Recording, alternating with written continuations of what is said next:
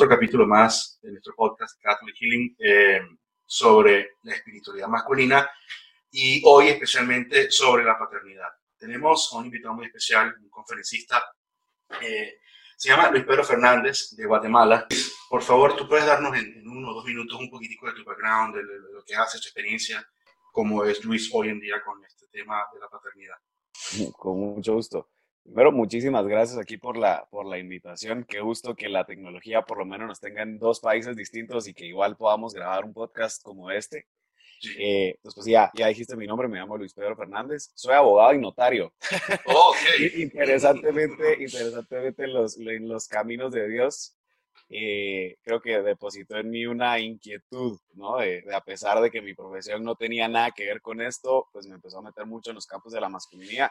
Uh me gusta aclarar mucho esta parte y es que no soy psicólogo, no soy psiquiatra, no soy orientador familiar. Sí tengo estudios en coaching, o sea, sí saqué estudios en coaching eh, más o menos durante un año en la Universidad de Anáhuac, en México, pero eh, pues obviamente no, o sea, un coach y un psicólogo es muy distinto, ¿no? Entonces, em, como que parto mucho de esto, de explicar de dónde viene mi background, porque muchas veces la gente después me va escribiendo y te empieza a contar todos sus problemas y te empieza literal a pedirte ayuda y tú dices, a ver, o sea, mi rol ha sido más como de comunicar los temas más allá que poder dar una asesoría personal, ¿no?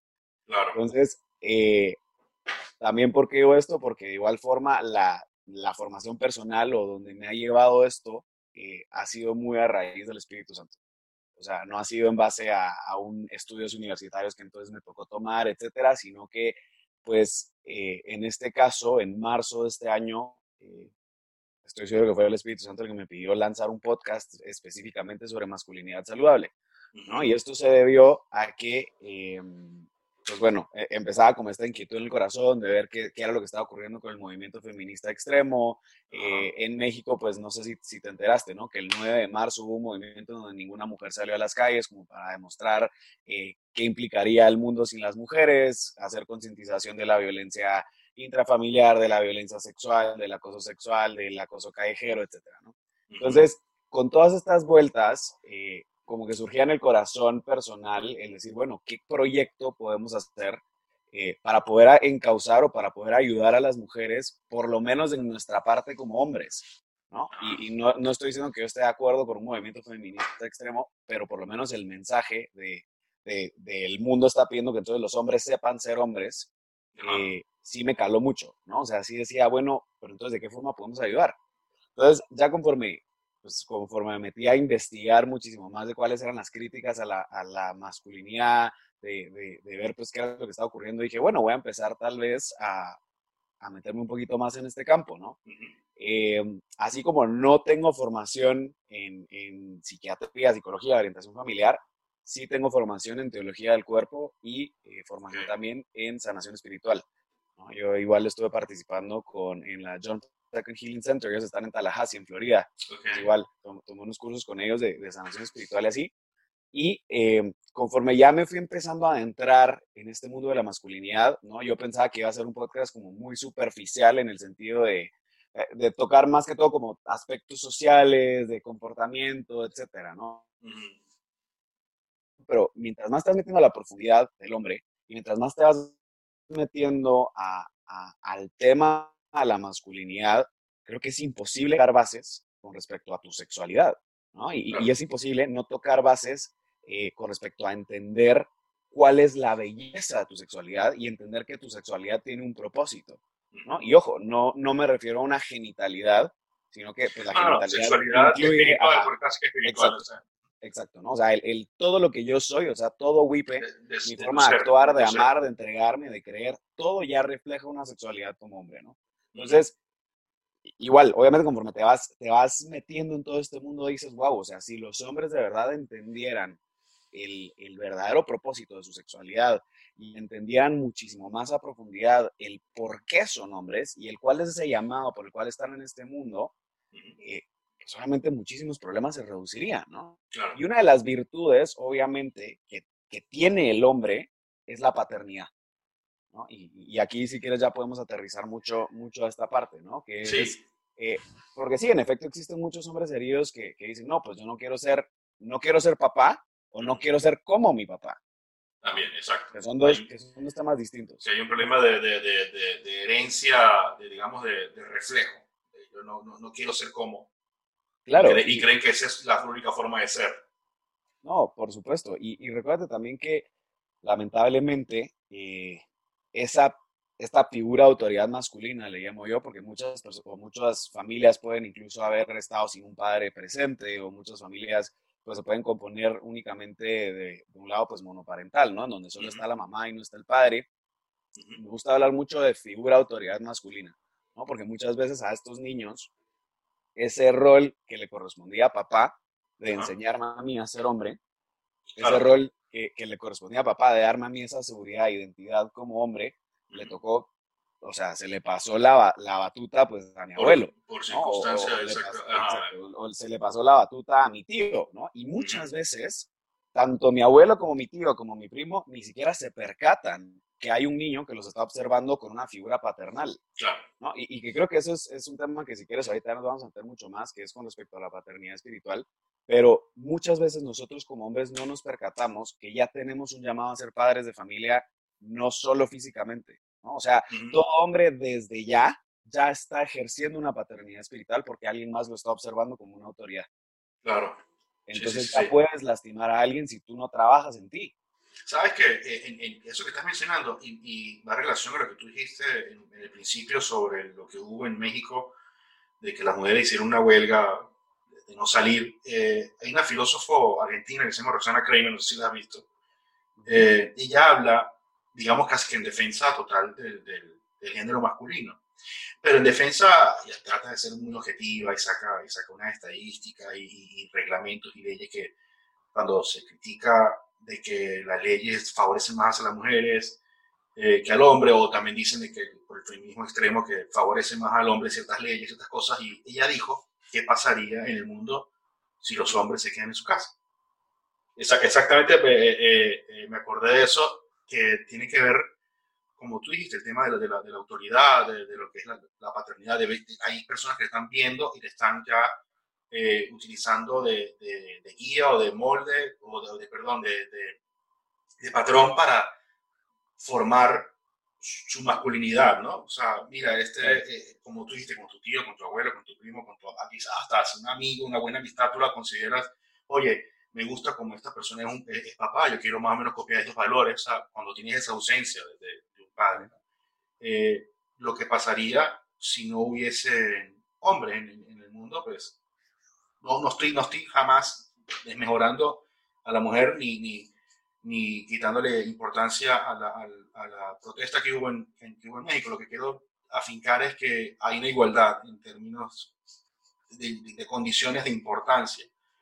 Eh, obviamente no somos iguales biológicamente hablando, pero si somos iguales en el, en el objetivo que tenemos, tanto la mujer como el, como el varón, de, de, unirnos y de estar en comunión, de estar en, donación, en amor, obviamente, eso, por eso fuimos creados, correcto. Pero nada, nada ni nadie le va a quitar a la mujer el tema o su rol de maternidad, así como nada y nadie le va a quitar al hombre o, nadie va a ser tan igual como el hombre ser padre o, ejercer su rol de paternidad. Que, que, bien pasa mucho de que, por ejemplo, y, es triste que pase mucho, de que hombres eh, temen ejercer la paternidad y huyen de, de la familia yo creo que más que todo un temor, más que irresponsabilidad, que es totalmente, es irresponsable, pero creo que el, impulso es el temor al, rol tan importante que es. Por eso mismo, es tan importante que por miedo, esa debilidad, pues los convierte en irresponsabilidad y huyen. Eh, por más, eh, eh, ¿cómo lo podría, cómo podría decir la palabra? Por agradecimiento o elogio que pueda recibir una mujer por levantar una familia sola, ese niño o esa niña, esa criaturita, no va, no, va a tener satisfecha su, su imagen paterna, no, la tiene, por más que haya levantado la, la, Pasa en muy pocos casos al contrario, cuando la mujer se va, que el hombre solo jamás en la vida, el hombre varón va a poder eh, ser, madre o darle la imagen de maternidad. Que la primera, para mí, y es la más lógica, es cuando tú engendras eh, obviamente con tu pareja, tienes tu familia y ya tienes tu rol desde antes, porque lo estás planificando inclusive. El, ser padre, ya desde muchachos, está diciendo que no está formado a casi que ser padre. El hecho de, ser padre biológico y estar presente, podemos tocar ese, ese, tema ahora, pues vamos a, a, ver cómo, cómo se comporta el hombre antes de ser padre, ¿por qué dices que estamos destinados a ser, a ser padres? En este caso, desde el punto de vista biológico. me gusta un montón la pregunta y creo que eh, justo hace más o menos como dos meses tuve la oportunidad de hacer un live con una orientadora familiar y que hablaba mucho de, de cuáles eran como estas tres eh, características que el padre de familia aporta a este niño.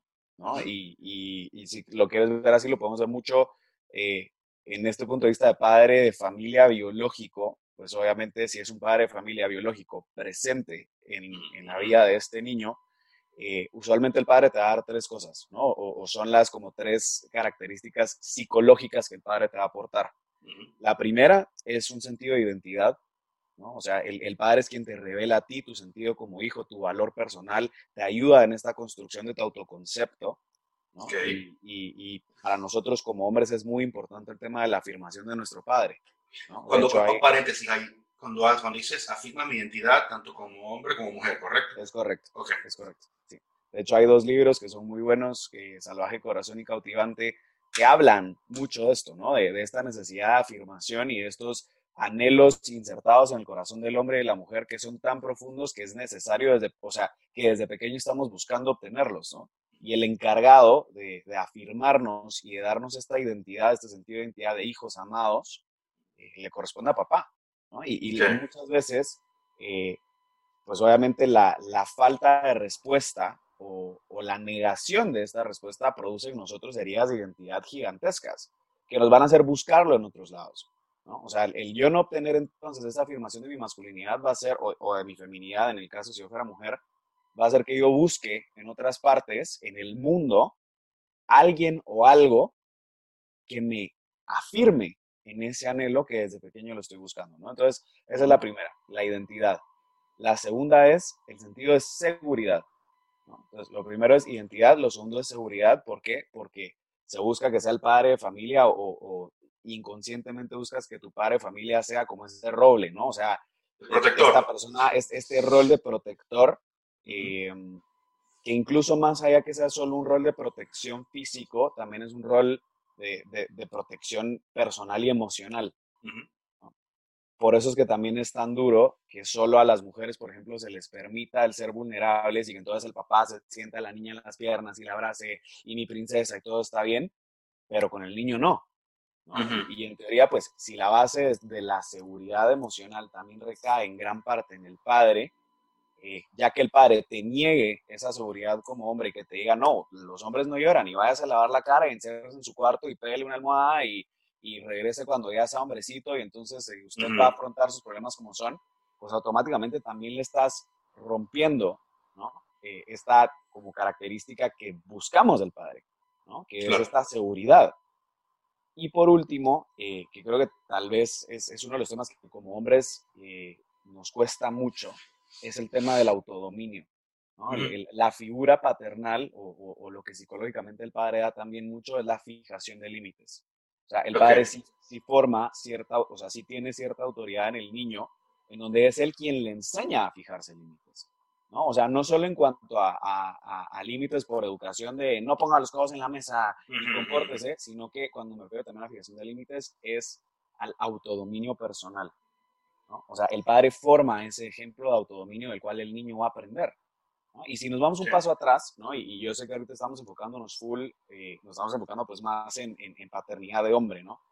Eh, tenemos que observar que, pues sí, tal vez en estos primeros dos años de crianza del niño, ¿no? Pues el niño tiene una, un vínculo con su madre porque está en, este vínculo de lactancia, ¿no?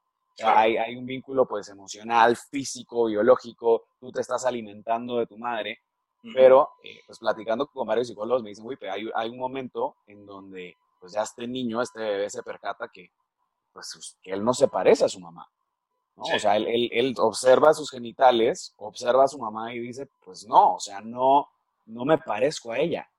y voltea a ver al otro lado de la casa y observa que hay otra figura que sí se parece a él, de la cual, pues entonces dice, bueno, si no me parezco a esta señora o si no me parezco a, esta, a este ser que me está alimentando, tengo que copiar a este otro, ¿no? Porque muy probablemente él sabe quién soy, él es el que me revela esta identidad.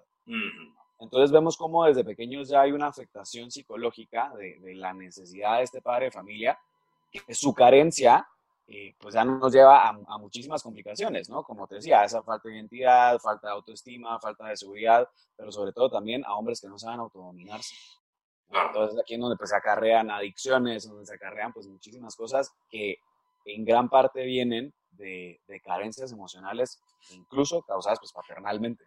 Claro, o sea que, digamos, yo, yo creo que, que la paternidad ya viene preestablecida con ciertos roles. O sea, ya implícitamente o tácitamente, por decirlo así, el hecho de ser padre o, ejercer la paternidad viene con ciertos roles. Por ejemplo, como tú estás hablando de seguridad, identidad, disciplina, quizás también puede ser. Y no disciplina como si todo dar con la correa, este, porque, no sé, rompiste una cosa. No, no, no, no, ese tipo de, de Pero disciplina en el sentido de, de, de, la vida, pues ante la vida. Yo, este, hay que ser responsable, pararse, lavarse los dientes, tratar, ir al trabajo, presente llegar a tiempo, la hora, el, el, el, honor de la palabra.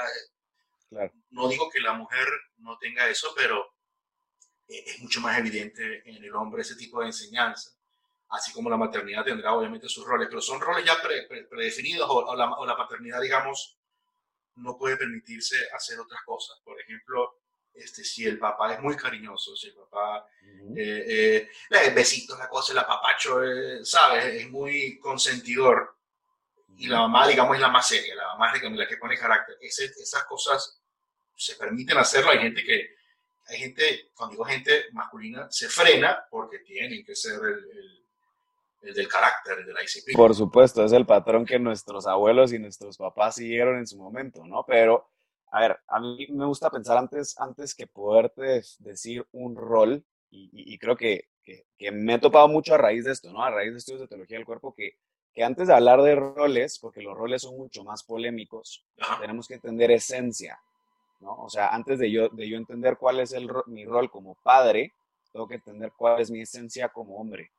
A partir que yo entiendo mi esencia como hombre, a partir que yo entiendo el propósito de mi masculinidad, ya con esa base, ya entiendo entonces qué roles, entre comillas, lo voy a poner qué roles, entonces podría yo asumir por la esencia que tengo como hombre.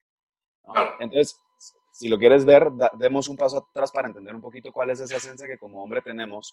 Y es que eh, tocando bases de la teología del cuerpo, y para los que no sepan, para los que no sepan de la teología del cuerpo, estas fueron, estas fueron pues catequesis que hizo San Juan Pablo II en sus tiempos de papá en los años 80 del todos los miércoles, pues daba estas explicaciones, ¿no?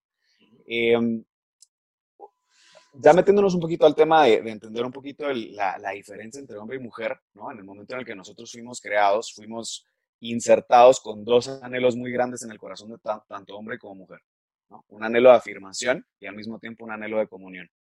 El anhelo de afirmación obviamente quiere, tiene que ver con este anhelo de, de obtener esa identidad, ¿no? O sea, ese anhelo de sentirte suficiente, ese anhelo de sentirte visto, ese anhelo de, sentir que tienes lo que se requiere. Y el anhelo de comunión, específicamente, es aquí en donde nosotros podemos observar cómo nuestro mismo cuerpo ya revela este mensaje. ¿Por qué? Aquí ya solo con el hecho de que tú dividas al hombre y la mujer desde la biología, ya puedes ver que la sexualidad del hombre está diseñada para entregarse totalmente. Claro, sin donar, sin donación. Es, como es una donación constante, es una entrega constante. ¿no? Entonces, para mí, por ejemplo, el ya basarme en esa esencia, entender que la esencia del hombre está en ese hombre que es capaz de entregar hasta su vida por aquellas personas que ama, de entregarse por completo, ¿no? El, el ya entender que, mi, como decíamos, ¿no? Que mi sexualidad incluye mi genitalidad, pero no solo es eso, ¿no? Eso quiere decir que entonces todo yo, mi forma de amar, mi forma de actuar, mi forma de rezar, mi forma de, yo no sé, de, convivir con las demás personas, lleva una esencia, lleva un deseo de quererme entregar, de quererme dar como don por completo, no solo a mi esposa, a todos. O sea, es, es, parte de mi naturaleza entonces el yo quererme entregar biológicamente, el, eh, a mí me gusta mucho el pensar que de aquí nace o de aquí es la cuna de la caballerosidad, porque también es un, es un anhelo profundo de comunión que el hombre tiene a través de detalles, ¿no? O sea, es el quererse entregar por completo, aunque sea a través de detalles, pero que esta representación de, de, entrega de cosas, de, de, abrir puertas, de dar flores, de querer pagar la cuenta, viene de un anhelo de comunión. Claro. ¿no? Viene un anhelo de que desde mi masculinidad yo estoy buscando entregarme por completo. ¿no? Entonces, si, ya, si ya partimos desde acá, que la masculinidad incluye una entrega emocional, incluye una entrega espiritual, incluye una entrega biológica, incluye una... Todo es darse. Cuando nosotros le decimos al hombre, no, tu rol es ser el papá que no abrace a sus hijos y que le dé la palmadita y le dice, mi hijo, vayas a su cuarto, los hombres no lloran, no saben nada, estás rompiendo completamente con tu esencia de hombre. Porque si tu esencia de hombre es entrega, ¿cómo así que entonces vas a limitarte en esa entrega emocional con tus hijos? Esta limitación viene a veces desde la misma mujer, a veces de la mujer de la pareja.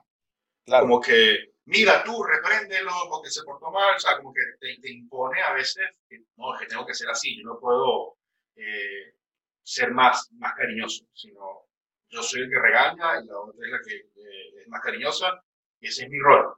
también impuesto, como tú dices, los abuelos, los bisabuelos, es algo con que, bueno, tradicionalmente, o sea, yo, yo creo, es muy difícil porque conversar con personas mucho más allá que nosotros que ya no están, y preguntarle, ¿tú querías, ver, ¿tú querías ser un papá de esa forma o querías ser un papá de otra forma? Capaz que eh, no querías, pero la sociedad te, te, impuso ser de esa forma eh, firme, disciplinaria, de casi que ni tener una, una, un contacto directo con tus hijos. Pierdes esa, esa, esa comunión, esa identidad, ese, ese, ese, afecto, porque es, creo que, que es, hay, hay, responsabilidad de todo tipo. Puede ser tanto familiar, costumbres, valores, eh, que esa persona, que no, son impuestas en el momento de, de ser padres.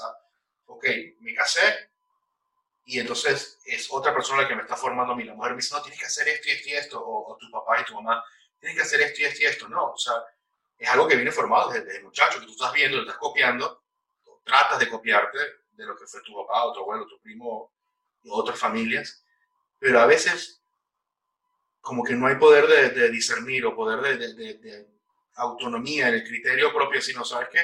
Yo no quiero ser así, fuera de expresarme de esta manera muy personal, ¿no? Y tratar de, de ser diferente. Pero yo sí estoy de acuerdo en que el, en que el hombre pues, tiene que ser a juro, cuando digo a juro, hay conexiones un poquito eh, extremo, pero sí tiene implícito su rol, y espero que no con esta palabra rol no sea de, de, de, de malinterpretación, de protección, eh, sí estoy de acuerdo en eso, estoy de acuerdo en, lo, en, proveer, pero en proveer no necesariamente aquí está la fruta, aquí está el pan, que aunque sí, eh, no estoy diciendo que la mujer no pueda trabajar, sí, que trabaje y bienvenido, ¿verdad? Ya está mejor, porque hay más plenitud eh, desde el punto de vista financiero en los hogares en estos tiempos, más todavía.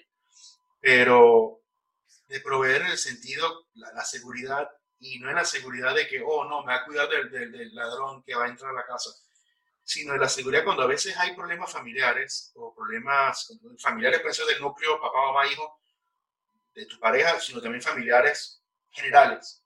Temas tan, no sé, por ejemplo, la herencia, que era un rollo familiar aquí, un rollo familiar allá, un accidente, una cosa de salud. La gente voltea a ver al papá, a ver cómo reacciona si, él si el papá se cae eh, eh, emocionalmente, como que la familia se cae. A veces ese rol de, de, bastón, de columna, de columna vertebral de familia este, recae en el hombre. No sé si, si, si, estás de acuerdo conmigo en eso. Claro, claro. Y, y, si te das cuenta de los ejemplos que me estás dando, por ejemplo, ese rol del padre proveedor, ese rol del, del padre que aporta seguridad, viene y compagina muy bien con la esencia del, del hombre que entrega del hombre don. Exacto. ¿no? Entonces creo que por lo menos para mí ese parámetro, cuando nosotros decimos roles, eh, como que al final de cuentas dices, ok, para yo revisar un rol, primero necesito ver su, su trasfondo, ¿no? Y, necesito entender entonces cuál es la ciencia que hay detrás, ¿no? Porque muchas veces, por ejemplo, justo como tú decías, ¿no? Entonces, el padre es el único que tiene que reprender y pegarle, pegarle a sus hijos. O el padre es el único que entonces tiene que poner la disciplina en su casa. A ver, momento. O sea, el padre enseña el autodominio, lo demuestra a través de su actuación, pero no necesariamente es el padre el que tiene que mantenerse con el ceño fruncido y que sea la mamá la, buena, ¿no? Y que ahora, si te das cuenta, también eh, hasta las series cambian esto, ¿no? Como que ahora pintan que la mamá es la dominante y que el papá es como el... Y, a veces pintan al papá como tonto, ¿no? O sea, como, el, sumiso, el tonto, el, el, que siempre está con los niños haciendo tonterías y que es la mamá siempre la amargada, la que tiene que estar llevando todo. La responsabilidad de la familia y guiar a la familia también. Ajá. Exacto. Entonces creo que, a ver, obviamente tiene que ver con, con presiones mediáticas esto, pero creo que, que antes de, de, seguir avanzando, creo que no podemos olvidar que no solo es un tema social, eh, Manuel, o por lo menos yo no considero que sea únicamente un tema social, sino que creo que también es un tema eh, de heridas generacionales, le llamo yo. O sea, porque estoy seguro que en esta conversación imaginaria que hubiésemos tenido con nuestros abuelos o bisabuelos de tú hubieses querido ser de esta forma, muy adentro, probablemente no. Pero, pues obviamente nosotros, y, por eso es que cuando, por ejemplo, vamos con un psicólogo, etcétera, nos piden recordar nuestro pasado para entender nuestro presente. ¿no? Nos piden recordarnos de esos eventos que marcaron nuestra vida, de esas carencias emocionales que marcaron nuestra vida, porque es a raíz de estos eventos y a raíz de la interpretación que le damos a estos eventos que muchas veces llegamos a ser como somos. Entonces, muchas veces la masculinidad y la feminidad herida que conllevan mujeres castrantes, hombres sumisos, hombres ultra dominantes, eh, mujeres, mujeres pues alfombra, ¿no? Mujeres super sumisas, todo este tipo de, de, de masculinidades y feminidades rotas, vienen de heridas generacionales, vienen de heridas provocadas por papá y mamá, vienen por faltas de afirmaciones, vienen por situaciones en donde, eh, pues en donde nos vimos solos, nos vimos abandonados, nos vimos humillados, nos vimos abusados. Sí, sí. Entonces, que, que, que, te daña la identidad. Claro, y te, te, empiezas a hacer promesas interiores, porque muchas veces estas mamás que son dominantes, etcétera, vienen de, de, de promesas que se hicieron desde mucho tiempo antes de querer tener el control siempre porque si no tenían el control, entonces probablemente iban a ser golpeadas, ¿me entiendes? Entonces, como que siento que, que, que, en el momento en el que ahorita estamos, que nos toca volver a repasar qué es la paternidad, que nos toca volvernos a replantear estas preguntas de quiero ser como mi papá o no quiero serlo, o, qué, qué, tipo de papá quiero ser. Antes de poder yo hacerme esta pregunta, creo que tengo que cuestionarme cómo está mi masculinidad, mi feminidad. Porque si tuviésemos una masculinidad y una feminidad saludables, o por lo menos en ese camino de sanación en casa, existiría una mayor comprensión de la esencia y por lo tanto de los roles que en el hogar podemos tener como complemento. ¿no? Y no estaríamos entonces designándole al papá, no, usted es el que regaña a los niños. Y mamá, no, usted es entonces la consentidora y la que, la que, o incluso mamá, usted es la que lleva los pantalones de la casa y deje que el papá haga desastres. Exacto. Como que dejaríamos entonces de tenerle que asignar un rol porque ya sabes, ¿no? o sea, porque ya entiendes tu esencia. exacto, exacto, correcto. Fíjate que tanto, ojalá esto lo, lo, lo puedan ver, o sea, yo creo que el, contenido va a ser personas adultas o que ya estén dentro de una madurez eh, tanto psicológica como, como corporal, biológica, pero ojalá fueran muchachos que están saliendo de su adolescencia, entrando a su, adultez temprana, para madurar este tipo de cosas antes de a veces no saber manejar la situación cuando están en familia, porque a veces se, se vende por de casas y quieren hacer familia, eh, que ya, ay, qué bien, vamos a, a, disfrutarlo y, son cosas que si no atacas temprano o no se ponen, eh, porque como todo matrimonio que eh, ceder aquí, ceder acá, empieza a, a, encontrarse las dos posiciones y bueno, y avanzar. Si no hay una identidad clara, como estás mencionando, la balanza pues se va para un lado o se va para el otro. Lo que quiero decir en este punto que quizás estoy dando como una... Hay, hay cosas que sí son, son defendibles y, reconocemos que hay carencias en los hombres, como te comenté en un principio, por, por miedo, por responsabilidad, pero a veces pasa de que, la, de que en, en, la mujer el, el, sentido de como uno está programado, a veces tiene que no llorar, eh, porque los hombres somos así, a veces las mujeres tienen programado el ser víctima. Y, ojo, no, no, no, quiero polemizar. En el caso de víctima, víctima y puede atrapar a los, a los muchachos y decir, ves como tu papá no nos quiere. O sea, cuando dice no nos quiere, incluye al muchacho, el muchacho empieza a generar una, una idea de rechazo a ese modelo de paternidad. Yo sé que, yo sé que esto va por el tema más de, más de matrimonio, pero afecta eh, evidentemente el rol de papá. Y a veces, si el papá, por ejemplo, falló en algún proyecto, si el papá, este, este tema de COVID, que, que a veces perdiste el trabajo o, o, cosas, situaciones en las que no te permiten continuar con una plenitud económica como la, como la que llevaba, entonces el culpable es él, porque perdimos la capacidad de, aportar seguridad, de aportar el, el, sustento, el proveer eh, educación, por educación, eh, tu padre es el culpable, mira cómo no nos quiere, mira cómo no le importamos, o sea, a veces se peca eh, arropando todo a los muchachos y, creamos una, una, una, mala imagen de lo que es la paternidad y, y poco a poco no te das cuenta y estás apartado. O sea, simplemente, a veces, sucede también de que te disminuyen. No, tú no sirves para nada. Eh, tú no, ¿Qué vas a saber tú hacer eso? Por ejemplo, eh, lo vi muy cerca, no en mi caso, pero sí eh, en casos familiares muy cercanos, en el que, por ejemplo, se tiene el primer hijo la primera hija y el hombre se quiere acercar, interesarse pues, por, por su criaturita, de querer cargarlo. No, dame acá, tú no sabes cargarlo. Nada, nada más por ahí. Y pasa con, con, la misma mamá, digamos, la abuela de la criatura, la mamá del muchacho ese y la mamá, o sea, la suegra del muchacho. No, no, no, dame acá, que tú no sabes, te va a caer, lo, lo vas a romper. Eh, le quiere dar eh, letero o, o no, como el biberón, una palabra que sea para, para todos, no sé. Creo que biberón se entiende. Biberón podría ser, ¿verdad? Ah. Biberón. Este, no, tú no se lo dejas así, tú no sabes, dame acá. yo se lo doy porque tú sabes que mi abuela, que mi mamá, que no sé qué, que, para que no le dé los gases. No, tú no lo puedes bañar porque ya creen que es algo obsceno un hombre bañando a, su muchacho y peor si es una, a una niña. Eh, ese tipo de cosas te las, te las, te las quitan te te, sin querer. yo creo que no hay una maldad interna en la mujer para, para eso, pero es una construcción dentro de la entidad femenina en la que ella cree en su cabeza de que el hombre debe ser de esta forma. No, ya él no sabe hacer esto. Aun cuando la persona se abre y quiera, entonces el hombre dice, es verdad, yo no sirvo para esto, yo sirvo para salir, comprar el pan y traerlo. Por decirte un ejemplo, o salir a comprar la medicina y traerlo. Entonces hay, no sé si más o menos en, estadísticamente, pero sí hay una realidad de que, de que esto también pasa sin, sin voluntad propia del hombre, pasa desde afuera, desde la pareja, desde la familia, en decirte no, te forman tu identidad como, como paternidad. Claro, y es que justo me diste un ejemplo, o sea, ahorita que me lo estabas diciendo se me venía a la mente, igual, di una plática a un grupo de señoritas, imagínate, era el único hombre y eran como 20 señoritas ya en sus 29, 30 años, ¿no? Entonces contándoles un poquito de qué se trataba la masculinidad, etcétera, entender la esencia, la entrega, no sé qué. Eh, estábamos hablando igual de, temas del feminismo extremo y así, y de repente viene una, una de las señoritas y dice eh, que sí, que en efecto esta, esta necesidad como de, de, independizar a la mujer y de empoderarla y, etcétera, eh, hace pues que también vuelvan al hombre más perezoso.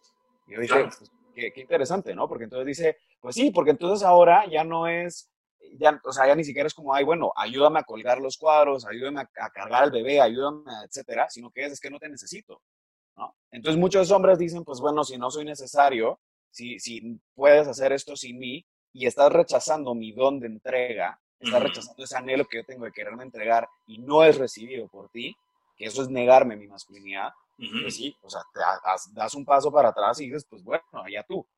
Claro, es como la caballerosidad también. Muy Sí, Justo, justo, como la caballerosidad y, esta, esta, pues, eh, acciones de cordialidad que muchos hombres anhelamos tener y que nos enseñaron desde pequeños a tenerlo, y que en efecto, a ver, tal vez para de chiquitos, pues que te decían, no, que salude de beso, no, que jale la silla, eh, pues sí, de, chiquito tal vez no lo entiendes tanto, pero conforme vas creciendo te das cuenta que estos actos de caballerosidad no solo es para agradar a una mujer, sino que tú te sientes afirmado como hombre, o sea, tú te sientes bien al hacerlo. ¿Por qué? la diferencia, exacto porque está respondiendo un anhelo adentro tuyo, ¿no? Entonces, creo que ahorita justo con el ejemplo que tú decías de cómo eh, estas madres de familia ya como que tachan al papá de él no puede, él no puede cargar, etcétera, también es una negación del entendimiento de la esencia de la maternidad y el entendimiento de la, de la esencia de la sexualidad femenina. Porque entonces, a ver, un, así como estamos hablando que una de las virtudes de la masculinidad es la paternidad, o sea, tú puedes ser papá, ya sea biológico o espiritual, ya eres papá, la mujer también es madre. Claro. ¿no? La mujer, aunque no sea madre biológica, ella también ya es, ya es, ya es madre en general. ¿no? Ya en, formación, exacto. Claro, o sea, ya desde tu misma sexualidad tú ya eres madre. ¿no? Y creo que, a ver, me da mucha risa, y, y perdón aquí si, si llego a ser un poquito sarcástico, eh, cómo pues las, el, el, el, movimiento feminista extremo intenta anular la maternidad aduciendo que la maternidad es el enemigo de la mujer. ¿no? Porque la maternidad es lo que la mantiene en casa, la maternidad es lo que la mantiene sumisa, la maternidad, etcétera, etcétera, etcétera. Claro. Pero si estas feministas entendieran que ellas ya están siendo madres al recibir a otras mujeres y quererlas atender porque fueron abusadas sexualmente, querer y quisieron defenderlas porque, porque fueron acosadas en la calle, ellas ya están siendo madres. Como las monjas, como, como, las monjas de, de, nuestra religión católica, exacto. Sí, sí, te guían, te, te, dan ese cobijo espiritual. Exacto, ¿por qué? Porque la mujer, igual desde su biología, desde la teología del cuerpo, viene diseñada para ser hogar. Claro. ¿no? Entonces te das cuenta de este movimiento feminista de mujeres está diciendo no a la maternidad, están siendo madres y no se dan cuenta. Claro. ¿no? Están siendo madres de otras mujeres, si lo quieren ver así. Pero siguen ejerciendo su papel maternal. ¿Por qué? Porque siempre han sido diseñadas para ser hogar, han sido diseñadas para ser seres relacionales, empáticas, para edificar, o sea, paran siendo, si lo quieres ver así, eh, como ese arquitecto, ¿no? O sea, ellas de verdad ya son hogar, ¿no? Y Desde, no saben. Ajá, o sea, son hogar biológicamente, emocionalmente, espiritualmente. Entonces aquí viene la gran cuestión, ¿no? Este tipo de mujeres castrantes, este tipo de mujeres que no dejan al hombre ser ese don en casa, que no dejan al hombre quererse entregar en su casa, es porque ellas también están negando su feminidad. ¿no? O sea, esa falsa premisa de solo las mujeres podemos entonces cargar al niño, ya niega la naturaleza y la esencia de la mujer, que es ser hogar. Porque si eres hogar, eres un ser relacional, eres un ser que edifica. ¿no? A mí mi mamá siempre, eh, pues mis papás están divorciados, ¿no? Pero para mi mamá en, en, su camino de sanación, en su camino ya de, de, conversión, hay un versículo bíblico que dice, eh, mujer necia destruye su hogar, mujer sabia lo edifica. Y, y, y, es algo que, que, que, se lo repetía a mis hermanas, me lo decía a mí muchísimas veces, y era muchísimo, o sea, el, el, el de verdad ser sabios con este tipo de cosas. Claro, y, y además que te, te, ayuda, ayuda al hombre a, a, echar cable a tierra, como, como dicen. A veces el hombre está en otra cosa, en su desespero de, de, de proveer y tal, y a veces la mujer lo baja, mira, ven acá, de, digo yo, que es parte de, de, la responsabilidad también de la mujer, ¿no? Claro. Eh, Fíjate, fíjate, en este caso del feminismo extremo, de, como tú hablas muy bien de que sean, ellas son madres, eh, desde el punto de vista espiritual o social, porque están acogiendo a un grupo de personas que se sienten eh, abandonadas emo eh, eh emocionalmente. esas personas, no, no, pareciera que no supieran que vienen de un hombre también. La mitad tuya es, es de un hombre. Y si tú pones a revisar todas estas personas que tienen eh, algún tipo de, de, de, de, sí, es evidente, un problema afectivo, eh, tú revisas su casa y el hombre es, es, prácticamente nulo, no existió o quizás abandonó o fue agresivo, pero, pero no es la mayoría de los casos. Lo que se debería atacar más, cuando digo atacar es tratar de solucionar a nivel de conferencias, de charlas, de, de promover, es el, el, la paternidad responsable Seguro que cuando si eso, si eso mejora, reduce este tipo de, de movimientos. Por supuesto. El tema de, de, de, sacar al padre de la ecuación o sacar la madre de la ecuación porque yo soy mejor como, como padre solo o, o mejor como madre sola. Eh, al sacar a uno de los dos de la ecuación, el que sufre es el niño o niña, sufre porque ahí está la ausencia de uno de ellos, porque obviamente claro. separarse, pues se va uno, o se va uno o se va el otro pero esa persona es la, es la, que, la que sale afectada y, y puede verse afectada, evidentemente, su, su, identidad, tanto como hombre como mujer. Para nosotros como padres de familia podemos empezar a cambiar.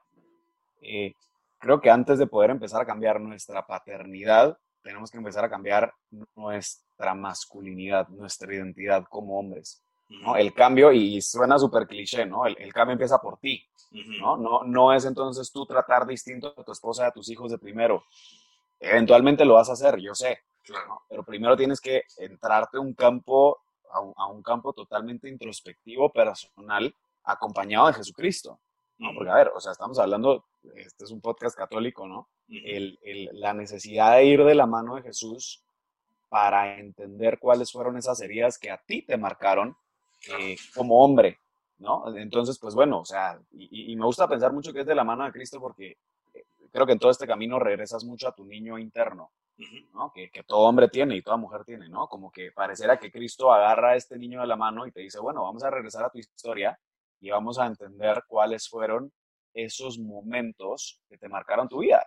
Y a ver, muchos hombres y muchas mujeres tienen tal vez eventos mucho más eh, caóticos que otros, ¿no? Hay historias de historias, pero la sensibilidad que nosotros tenemos con respecto a ciertos momentos de nuestra vida son personales, ¿no? Entonces, por el hecho de que tal vez tú no hayas sido abusado, por el hecho de que tú no hayas sido secuestrado, por el hecho de que a ti no te hayan matado un padre de familia, no significa que no tengas heridas, ¿no? Es más, a raíz del pecado original, todos los hombres y todas las mujeres venimos con heridas, incluso producidas desde el vientre de nuestra madre. ¿No? O sea, creo que es, el, proceso de sanación espiritual y que mucha gente le, yo no sé por qué le da miedo hablar de este tema, ¿no? El proceso de sanación espiritual lo que busca es recordarte tu identidad, ¿no? Pero para recordarte tu identidad necesitas desmentir, ¿no? Necesitas entonces entender cuáles son esas mentiras a las cuales, de las cuales tú te dices con respecto a tu identidad que no son ciertas, Entender también qué votos te has construido a raíz de eventos que malinterpretaste o de carencias que tuviste en casa. Por entonces ya cuando tú entiendes y, te das cuenta, ¿no? Que, esto me gusta mucho platicarlo dentro de mi podcast, es eh, mi papá hizo lo que pudo con lo que tuvo. Y, una forma de, perdonar a mi papá es, es, recordar y pensar esto, ¿no? Mi papá hizo lo que tuvo con lo que pudo. Es, lo que quería aportar en, eso, en ese comentario que estás haciendo tú. El, proceso de sanación, obviamente, descubres la, la, la, carencia, descubres la herida. Claro. La curas con el perdón. Y no, o sea, porque no es para buscar culpables. Claro. O sea, obviamente consigues el culpable de la herida. Claro, porque esa te la ocasionaron. Ajá, o sea, Correcto. Hay que, hay que saber, te la ocasionaron a ti. Era, era, inocente, o sea, como que fuiste víctima de una herida.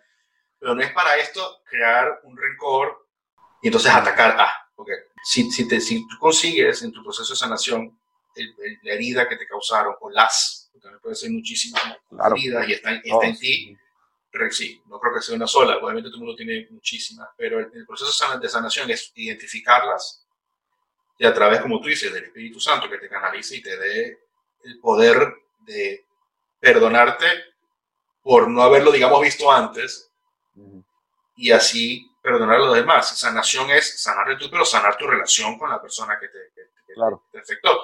Así no esté presente, capaz que, que, fue tu papá, tu mamá y, fallecieron, pero tú los puedes perdonar.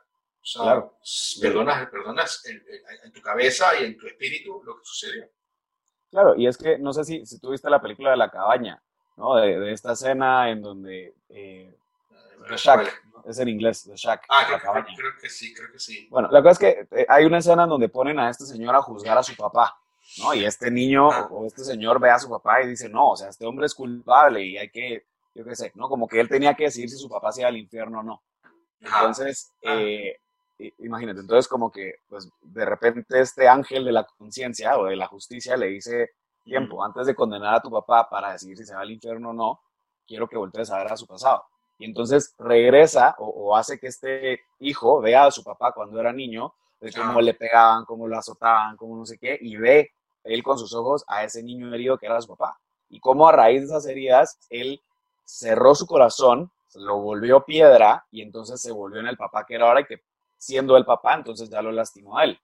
Claro. Ese creo que ese es el mismo ejemplo eh, que yo quisiera dar en el momento en que nosotros llevamos un proceso de sanación y de, de encontrar otra vez nuestra identidad tiene mucho que ver con el entender entonces que mi identidad, pues sí, en efecto fue afectada por alguien más, pero que ese alguien más también estaba herido porque alguien más lo había lastimado, ¿no? A eso es a lo que voy con las heridas generacionales. Claro. entonces mi papá me lastimó a mí, pero fue porque a mi papá, su papá también lo lastimó. Y, y, al, y nos vamos, ¿no? En una cadena para atrás de, de, hombres y de mujeres con heridas no sanadas con identidades no trabajadas y que todo eso que nosotros traemos lo llevamos al hogar. Porque creen que su identidad es esa, que su identidad es lastimar sin querer. Claro. Es como que esa es su realidad. Sí, entonces cuando las heridas que no se trabajan se transmiten. Y por eso es que, que muchas veces, y, lo he escuchado de, compañeros míos que ya son papás, que me dicen, brother, siento que me estoy convirtiendo en mi papá. Y me lo había prometido desde niño que yo no quería ser así y no entiendo por qué me estoy convirtiendo en mi viejo. Claro. Y luego te das cuenta, ¿no? Pues que obviamente la paternidad que tú estás dando la aprendiste de tu papá. Claro. O sea, no puedes negar algo que tú recibiste desde pequeño.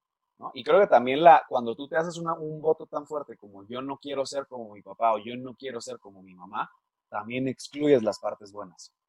¿no? O sea, no solo te estás quitando el, el, el, que mi papá gritaba o que mi mamá era regañona, sino que también te estás quitando y te estás quitando el privilegio de, de, poder incluir en tu familia aquellas virtudes que tu mamá y tu papá sí tenían. Que hasta, que hasta genéticamente las puedes tener en el sentido de, comportamiento, no genéticamente que tenga los ojos parecidos, sino de comportamiento, que eso se transmite genéticamente también. Claro, por supuesto. Entonces, como que ya a partir de ahí, eh, y regresando a tu pregunta, ¿no? ¿Cómo, ¿Cómo entonces nosotros como padres de familia podemos empezar a generar un cambio? Es sanando nosotros. Es dándonos cuenta entonces que la única forma en la que voy a cambiar mi paternidad es cambiando mi concepto de, hombre que tengo de mí mismo. ¿no? y, y, entendiendo que soy un don y entendiendo que estoy diseñado para una entrega total hacia las personas que amo. ¿no? Y qué mejor ejemplo de masculinidad, qué mejor ejemplo de padre que el mismo Jesucristo que dio su vida por las personas que más amaba, o sea, nosotros. ¿no? Y si Él es nuestro ejemplo a seguir como hombres, y si Él, dio, él fue capaz hasta de dar su vida, ¿por qué nosotros no? Darnos formar en teología del cuerpo nos ayuda a encontrar este tema de la identidad. Eh, también te podría decir, ok, si quieres empezar tal vez todavía más básico y quieres irte todavía a más, o sea, más, me gusta decir como en cubitos, ¿no? Cubitos 1, cubitos 2, eh, para entender entonces cómo funciona. Eh, yo siempre recomiendo leer Ponte Salvaje de Corazón y Cautivante de John Eldridge, eh, que a pesar, eh, y me gusta mucho esta pregunta, muchos me dicen, uy, pero, él ni siquiera es católico. Pues sí, no es católico, pero igual el Espíritu Santo lo iluminó para que incluso en su libro congeniara perfectamente con la teología del cuerpo. O sea, es que creo que eso es, es todavía lo más impresionante, que lo lees y dices, es que concuerda perfectamente con los anhelos de afirmación y de comunión que nosotros venimos insertados y que la teología del cuerpo lo habla, ¿no? Entonces, ponte, salvaje corazón y cautivante te debe entender los anhelos del corazón del hombre y de la mujer, ¿no? Desde siempre, desde niños. Entonces ya con eso ya te puedes, ya puedes encaminarte, ¿no? Y incluso ellos también hablan específicamente del tema de las heridas. Entonces, te metes ahí, te metes a teología del cuerpo. Eh, hay unos libros que se llaman, que son de los hermanos Schutz, Bob Schutz, ellos son los de John Paul II Healing Center, que igual tienen un montón de libros de sanación para tú empezar a identificar cuáles son esas heridas que tienes, qué son las mentiras que construiste al respecto, eh, cuáles son los votos que te has hecho, ¿no? Y, cómo empezar ya con este proceso de, renuncia a ellos, ¿no? Porque tienes que renunciar con la autoridad de Jesucristo todo este tema. Eh, ¿Qué más te puedo decir? Para los que no son de leer libros, hay, de hecho, hay muchas conferencias en YouTube eh, de hecho, esta, ahorita gracias a la pandemia, creo yo que ahí sí el Espíritu Santo no se, no se detuvo ¿no? En, tocar corazones. Eh, hay conferencias de teología del cuerpo a nivel internacional, o sea, tú literal buscas en YouTube, hay, hubo dos congresos internacionales de teología del cuerpo, uno en español y uno en, inglés, que están grabados ahí. No. También hay un, hay un congreso que se llama Congreso Restaurame, que es un congreso ah, es que es de sanación espiritual todos igual vienen de, la misma escuela, Entonces, eh, vale muchísimo la pena. Son sacerdotes consagrados y laicos que, se han formado en sanación espiritual, hay distintos ponentes, sí, muy bueno, muy bueno. Sí, está excelente. Son como 30 charlas. Entonces, igual está en YouTube. Entonces, creo que te puedes ir, por lo menos empezar por estas partes, ¿no? Y estoy seguro que empiezas con eso y te vas a empezar a picar y empiezas a buscar más literatura y más videos y más autores, etcétera, ¿no? sí, eso está, está genial. Ese, creo que tocaste el tema de restaurarme porque es, es, ese, ese me gusta mucho. O sea, pero reafirma, digamos, complementa con, con las demás herramientas que, que, que, has mencionado. Y sobre, justo antes del punto que, te dije ahorita en la pregunta, que es eh, buscar en Jesucristo la guía también como padre, que es mejor padre que dio su vida por, por todos sus hijos en, en, en la tierra la, paternidad espiritual sería algo específicamente eh, o exclusivo de lo que sería la, parte sacerdotal o, o, el padre espiritual puede ser solamente algo de Jesucristo. O yo puedo ser padre espiritual tuyo, por ejemplo. Claro, claro. Y me, me, encanta esta pregunta y justo era lo que estaba adelantando del inicio. Los hombres que le tienen miedo a ser padres ya lo están siendo. De la misma forma que la mujer ya, que la mujer no quiere ser madre, que esta feminista extrema dice que la maternidad es su mayor enemigo, ella ya está siendo madre. ¿Por qué? Porque como la paternidad forma parte de una virtud de la masculinidad, o sea, no solo es por el hecho de, de, que lo engendraste, ¿no? y todos estamos llamados a ser padres. ¿no? Y de hecho hay, hay, hay, un libro que habla de los cuatro amores del hombre, ¿no? Y que dice que, que el hombre debería, tiene que aprender a amar como hijo, como hermano, como padre y como esposo. ¿no? Son los cuatro amores que todos, o sea, independientemente de la vocación que tengas, ya estás llamado a, estos cuatro amores. Entonces, si uno de los amores a los cuales estamos llamados es a amar como padre, eso implica que en efecto la paternidad espiritual también va para los solteros, también va entonces para los que no tuvieron hijos, también aplica para los sacerdotes, para los consagrados, para los laicos, para el hermano mayor, si lo quieres ver así, para el, el, yo qué sé, el sensei de karate, para el entrenador de fútbol, él también ya es padre espiritual. Y, y, y, ya solo con el hecho de que el hombre sepa que ya eres padre espiritual y que también adentro de tu paternidad espiritual tú edificas, tú das identidad, tú das seguridad, tú ayudas a la construcción de límites, ¿no? Eh, por lo menos nos abre los ojos a decir, ok, entonces yo tengo que trabajar en mí mismo. ¿no? Porque entonces ese consejo que estábamos dando de padres de familia, sanen, trabajen en sí mismos para entonces poderlo llevar al hogar, va entonces dirigido para todos los hombres, si te das cuenta. Porque si todos los hombres somos padres, o todos los hombres vamos a estar llamados a, incluso a ser padres espirituales, eso quiere decir que mis heridas se las voy a transmitir a aquellas personas que están cerca mío, que me están viendo como una autoridad que me están viendo como una figura de seguridad, que me están viendo como una figura que les revela su identidad. Entonces es una responsabilidad que todos, tanto hombres y mujeres, tenemos porque ya todos somos padres o madres espirituales eventualmente. Así como también quizás dentro de este proceso permitirle a, Dios que entre también en, nosotros y, y, nos guíe, ¿no? Para dar o cumplir con, con, con esta paternidad, tanto de, de, de, las, de, los, de las cuatro categorías que te has dado, como padre, como hijo, como hermano, como esposo. O sea, permitirle, y que encima, cuando digo hijo, tanto hijo de tu padre y tu madre como hijo de Dios también, porque a veces nos alejamos. Si, aún siendo creyentes, nos alejamos y no, no permitimos aceptar la guía de, de Dios en, en, nuestro camino, ¿no? Desde el punto de vista sacerdotal, pienso también que, o sea, no tanto la palabra padre como, como, como eh, rol, como digamos, eh, título de trabajo, soy un padre porque pertenezco a la Iglesia Católica, no, sino padre porque en realidad son como pastores que, guían su rebaño, es para la guía espiritual, es para que la gente pueda entender eh, con ellos la, comunión con Cristo. Podría decir que a mí gran parte de mi restauración como hombre me la dio un padre espiritual. Y, creo que, que, justo lo que, lo que tenemos que ver aquí es, no tenemos que esperar tampoco así, a que si nuestro papá está vivo, entonces, ah, entonces cuando mi papá cambie, como él entonces ahora me va a conferir a través de su paternidad sana, entonces hasta que mi papá cambie voy a poder cambiar yo. Ajá, eh, pues sí, porque en efecto, eh, lamentablemente el concepto de paternidad espiritual que nosotros tenemos es el concepto de paternidad que tuvimos presente. ¿no? Entonces, si mi papá me regañaba, me pegaba, me insultaba, me humillaba, o, era un papá que yo sabía que únicamente iba a obtener aprobación con él a través de mis logros, pues ¿cuál crees que va a ser tu concepto de Dios Padre? ¿Cuál crees que va a ser tu concepto entonces de un Padre espiritual? ¿no? Entonces, entonces, en este caso, pues si te das cuenta, el, el, concepto de Dios Padre pues se va a ver completamente afectado por mi concepto de paternidad terrenal. Entonces, a mí en mi caso personal, en, en, mi proceso de sanación, en mi concepto de, de afirmación de identidad como hijo, para mí fue crucial la paternidad espiritual.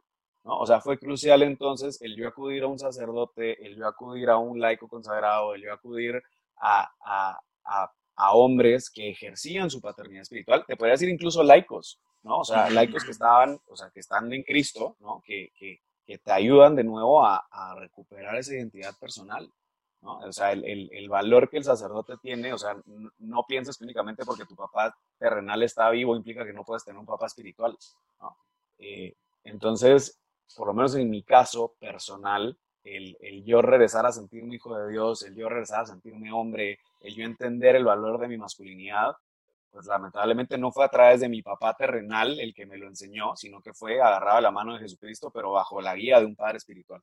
Claro. Bajo la guía de un director espiritual, bajo la guía pues de, estos sacerdotes que como te decía, son mi familia. Y fíjate que si en ese proceso de sanación que tú estás haciendo individualmente por no esperar a tu papá que acomodar o sanar a su, eh, su, su identidad, tú logras tu, o logras pues, en mayor parte tu, tu, identidad. Y él, digamos, después lo hizo. Tú hasta puedes en tu rol de hijo ayudarlo a él a, su identidad como padre, a veces. Creo yo que puede, puede ser, y, simbiosis, basándonos en la relación y comunión de Dios Padre, Dios Hijo recibe, se alimenta de él y, él alimenta a Dios Padre. Pienso que tratando de, obviamente, respetando las diferencias, tú con tu papá biológico, cada quien de nosotros con nuestro papá biológico, podemos enseñarles con el ejemplo, con cualquier otra cantidad de cosas como de, nuestra relación con nuestros hijos, enseñar a nuestro padre, mira, me gustaría tener esta, esta relación, eh, enseñarlo para que él sane también y, viceversa, sería una cosa, una simbiosis. Claro, y creo que sería un regalo también que, que de tu hijo tú puedas aprender, ¿no? A, a, a, poder trabajar en ti. Ahora, lo, lo, interesante es, creo que sería un ultra regalo, pero también como que también apartar hasta cierto punto de la obligación de tener lo que hacer si tu papá no quiere. Como que siento que también muchos hombres también podrían caer en este, en este papel de, ah, entonces yo soy el responsable de que mi papá cambie. Cuando, a ver, todo cambio inicia con una decisión personal, así como cuando Jesús le, le, le, pregunta a, no me acuerdo cuál es el, versículo bíblico, ¿no? Pero está este enfermo al lado del río, al lado del lago, y le pregunta a Jesús genuinamente, ¿quiere sanar? Y entonces, creo que esa misma pregunta Jesús también se la hace a tu padre, ¿no? Y le dice, ¿tú de verdad quieres sanar? Y si sí quieres sanar, pues observa a tu hijo cómo lo está haciendo, ¿no? Y claro. Como que parte también de una decisión personal para luego, tal vez en conjunto, ya entrar en esta, en esta comunión de sanación. Claro, de ahí la, ayúdate, ayúdate, que yo te ayudaré. Ocurre primero en ti, o sea, y no dejas entrar a, Dios o a Jesús en ti, no existe milagro. Claro. y, y, a ver, creo que otra cosa que tenemos que decir claramente es el proceso de sanación duele. Claro. ¿Por qué? Porque estás abriendo heridas, estás recordando, estás tocando cosas que no quieres. O sea, en efecto, el por qué eres así ahorita es porque estás subiendo a un pasado doloroso. ¿No? Correcto. Entonces. Y a veces prefieres no sanar. No, quieres sanar o no quieres tocar eso. Claro, porque como todo ser humano, tú huyes del dolor, ¿no? O sea, no es, no es lógico, no es ni siquiera normal que alguien se vaya a acercar a recibir un golpe, ¿no? O sea, el, instinto es querértelo quitar. Entonces, eh, creo que sí vale la pena el, porque suena muy fácil, ¿no? El no, entonces sana tus heridas y ya.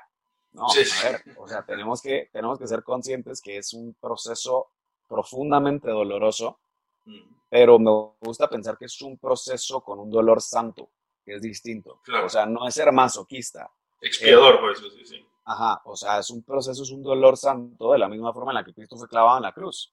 ¿no? O sea, el, entender que este dolor o detrás de este dolor va a venir un Salvador a, abrazarme, ¿no? A, de verdad, o sea, a, abrazarme y él consolarme en, esto que duele tanto, pero que al mismo tiempo sé que está sanando y que es necesario que lo abra, ¿no? Sí, totalmente de acuerdo. Eh, pienso yo que por eso es el miedo de la gente de, de, de sanar. O sea, aún a sabiendas de que tienes que hacerlo. O sea, o sea, reconozco que tengo un problema, tengo que sanar, pero lo dejas hasta ahí. Porque sabes que el remolino de, de, heridas que te va a pasar, va a dejarlo hasta ahí y, y, y, no se puede acusar tampoco a la gente de cobarde porque, como tú dices, es profundamente doloroso y quién va a querer mm. sentir ese dolor. Pero si tienes plena conciencia de que después de este remolino de dolor vas a sentir el abrazo o, o, la, o la, digamos, el, el, la calma espiritual a través de Jesucristo, pienso que podría ser más, o sea, la mejor forma de, motivación para poder dar el primer paso para esta sanación.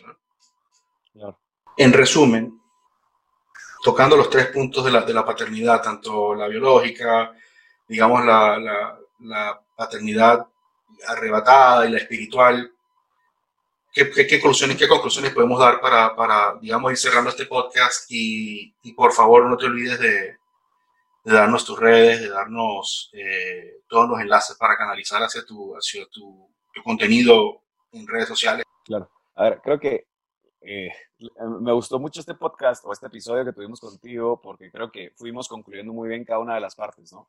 Eh, lo primero es, todo hombre y toda mujer ya son padres y madres, o sea, la, la paternidad y la maternidad forman parte de tu sexualidad como hombre y como mujer. Entonces, por más que intentes huir, por más que intentes negarla, eh, ya está, ¿no? Y forma parte de ti. Eh, otra conclusión la que, que, yo te podría dar es eh, con respecto a los roles, ¿no? Creo que, que, que, no podemos quedarnos en una superficialidad solo de hablar de roles, de qué le corresponde al hombre y a la mujer, sin antes entender la esencia de dónde viniste, ¿no? Entonces, mi conclusión sería, hombre, eres un don, Estás diseñado para entregarte, estás diseñado para, para dar tu vida por alguien más, para dar tu vida por una causa, para dar tu vida por esa convicción que adentro tuyo te está, que hay un fuego adentro tuyo. ¿No? Entonces, es, es, mucho una invitación a, a, los hombres, especialmente en este caso, eh, de atreverse a, a, a con valentía y, y, de la mano de Cristo, ¿no? Empezar a llevar un proceso de sanación espiritual, un proceso de sanación personal, un proceso de descubrimiento del verdadero hombre que estás llamado a ser, ¿no? O sea, el, el, mundo necesita hombres completos, el mundo necesita en este momento a hombres que tengan una identidad clara, porque teniendo esa identidad clara, date cuenta de tus hijos biológicos y de tus hijos espirituales que estás ayudando, date cuenta de a esas mujeres que también les estás revelando su feminidad, ¿no? Porque eso es otra parte que tal vez no, no tengo la oportunidad de hablarlo ahorita, pero cómo ambas sexualidades se revelan una con la otra. ¿no? O sea, claro. el, el, el, el, yo cada vez ser más hombre hace que la mujer se sienta más mujer. Y la mujer siendo más mujer hace que el hombre se sienta más hombre. Pero, de nuevo, necesitamos entender esas esencias, ¿no? Entonces, claro. a esas conclusiones creo que, que, que, podría llevarte ahorita, ¿no? Y, y, asumir con valentía este proceso de sanación que, que es un dolor santo, ¿no? Y que no vinimos a este mundo para sufrir y no vinimos a este mundo eh, para que nos mientan, ¿no? Exacto. Porque creo que ese es el gran problema, o sea, son mentiras que el mundo y el enemigo te quiso pintar y que te las estás creyendo cuando estás llamado a más, ¿no? Entonces, esas serían tal vez como mis conclusiones personales, de verdad. Dejar el, dejar el, dejar el miedo, dejar el miedo a amar y, y ser amado. Totalmente, que como hombres nos cuesta mucho recibir amor porque no nos lo enseñaron tampoco. Eh, entonces, ahora sí, pues dándote mis redes, eh, estoy en Instagram como wipe-fernández, ese es mi perfil personal. Wipe W, w, correcto. Ajá, con W, W-I-P. Es okay. un apodo que aquí en Guatemala todos los luisperos nos dicen Wipe. El, el, nombre artístico, le digo yo. Está muy bien. Entonces estoy como, como Wipe-Fernández, mi perfil personal. También okay. tengo otro perfil que se llama eh, arroba un podcast, o sea, de UN podcast. Ese es el, podcast, okay. el, perfil, ajá, ese es el perfil de mi podcast, eh, el, el, que yo estoy llevando, que es un podcast uh -huh. específicamente para masculinidad saludable. ¿no? O sea, eh, nos adentramos a hablar de, de, la integridad del hombre desde su punto de vista espiritual, sexual, eh, emocional, físico, ¿no? Ya ahorita empezamos con la segunda temporada, entonces pues ahí hay 24 episodios a disposición de ustedes por si quieren seguir formando en masculinidad y para mujeres que quieren saber qué hay, ¿verdad? Claro, y cabe destacar, y cabe destacar que también dentro del mundo católico, que aunque no católicos puedan escucharlo igualito, hay gente que cuando claro. que tiene relación católica, pues, ah, no, lo dejo ahí por fuera, o sea, pueden gente no católica escucharlo y, por supuesto. E inclusive mujeres. Que, que, no, que, por supuesto. Porque las mujeres, como digo, tienen, tienen un esposo, tienen un hermano, tienen un papá, o sea. No, y, y que quieren saber también qué hay, o sea, como que dicen, o sea, ¿qué, qué, ¿por qué mi esposo se reserva claro. tanto emocionalmente? ¿Por qué mi esposo se enoja tanto? ¿Por qué no sé qué? Pues bueno, de todo esto lo hablamos en el podcast, ¿no? El podcast se llama Hombre a Hombre. Eh, hombre, hombre a Hombre, lo, Ajá, lo pueden encontrar en YouTube, el, el, canal de YouTube se llama Hombre a Hombre, lo pueden encontrar también en Spotify y en Apple Podcast. Apple Está en, Podcast, en okay. estos tres, en estas tres plataformas como Hombre a Hombre por Wipe Fernández. Básicamente esas son mis redes y ahí estoy para lo que necesiten. Buenísimo. Igual, si quisieran más charlas de masculinidad, si ustedes buscan en YouTube mi nombre, Luis Pedro Fernández o Wipe Fernández, les van a aparecer un montón de pláticas que he dado que también he tocado eh, con respecto a masculinidad, si quisieran saber un poco más. Fantástico, fantástico. Bueno, no queda más sino agradecerte, Luis. Muchísimas gracias por, por este tiempo compartido acá. Este, esperemos que se, que se repita. Ojalá buscar otro, otro tema en el cual podamos coincidir y, compartir experiencias y, y, charlar. Total, es para que la gente se, se, nutra y ayudar a las personas. Claro, y encantado, la verdad. Súper honrado de poder apoyar y, y, de poder compartir contigo el micrófono, aunque sea a distancia, Manuel. no, el honor fue aquí también igualito. Así que, nada, te deseo el, mejor día y, y bendiciones, Luis.